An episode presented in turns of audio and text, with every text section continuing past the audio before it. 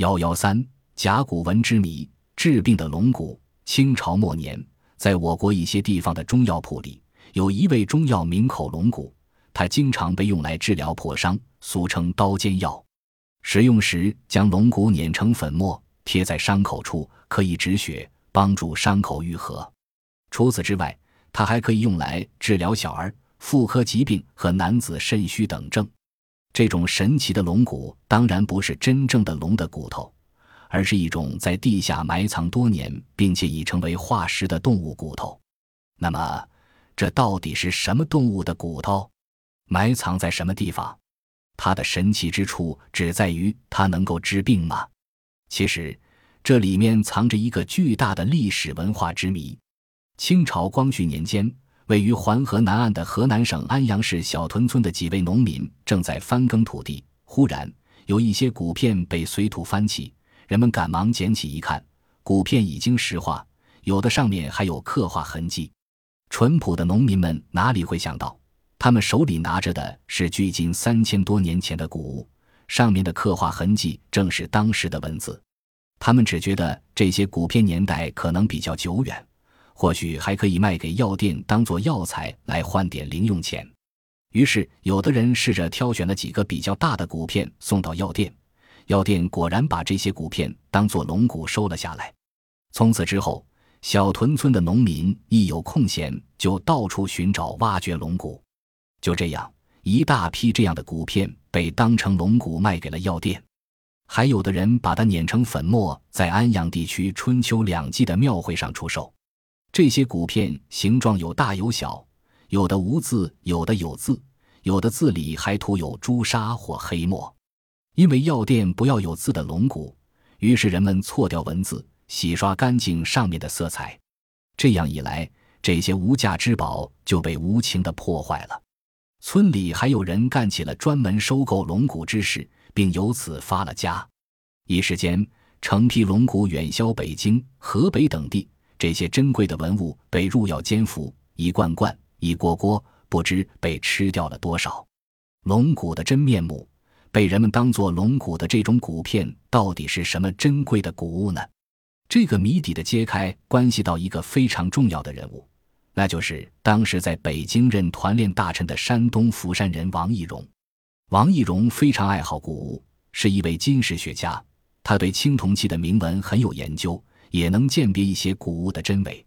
光绪二十五年（一八九九年），王懿荣身患疟疾，大夫给他开了一件中药，其中有一味就是龙骨。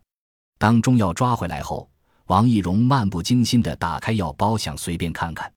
突然，他大吃一惊，其中一片龙骨上竟然刻有文字。凭他多年来积累的经验，马上意识到这是一种非常古老的文字。他立即命人到药店收购下所有带字骨片，此后他不惜重金，以每字二两银子的高价收购。其后，刘鄂等人亦开始收购。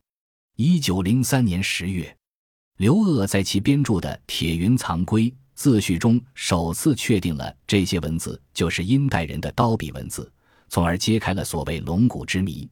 自此，人们再也不把它当龙骨看待。有许多有志于研究者则争相购买，使这些珍贵的古物免于毁坏。这不能不归功于王懿荣的偶然发现。他虽未明确指出这就是商代的甲骨文，但正是由于他的重金收购，才引起了人们的注意。从此，对甲骨文的研究一发而不可收拾。正如刘鄂所说，这些所谓的龙骨正是商代晚期的遗物。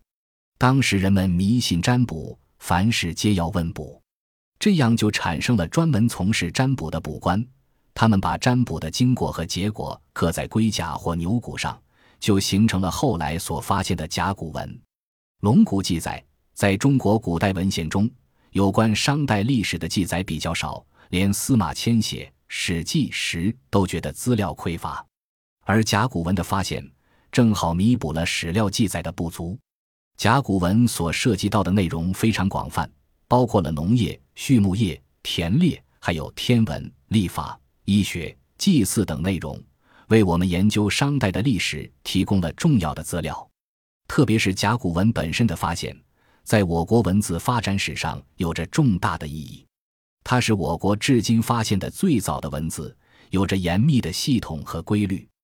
它不同于西安半坡遗址和河北高城台西村遗址陶片上的类似文字的记号或象形符号，后者数量极少，既无系统又无规律，在严格意义上来讲，不能算作汉字体系。甲骨文的发现，证明了中国在距今三千五百年前就已经形成了完整的文字体系。在甲骨上刻字，笔画只能直来直去，因此这样形成了中国方块字的风格。甲骨文中对气象的记载比较详细，比如仅对雨量的描写就有大雨、小雨、季雨、毛毛雨、赤指雨、延绵不断的下雨等。对雨的预报在一定程度上也比较准确，比如有一则卜辞是这样写的：“己酉，自今旬雨，三月辛亥雨。”其意思是三月己酉这天卜问，从现在起这一旬。十天下雨吗？到了第三天就下雨了。这些预测在文字上来看似乎有些迷信，但是如果没有丰富的气象观察经验，是很难得出比较正确的判断的。这也说明了在中国的商代已经能对于这种自然现象有所预报了。甲骨文中对天文历法的记载更有价值，其中有关日食、月食。星辰的记载是世界上最早的有关天文学的宝贵资料，对于研究世界天文学史有着重要的意义。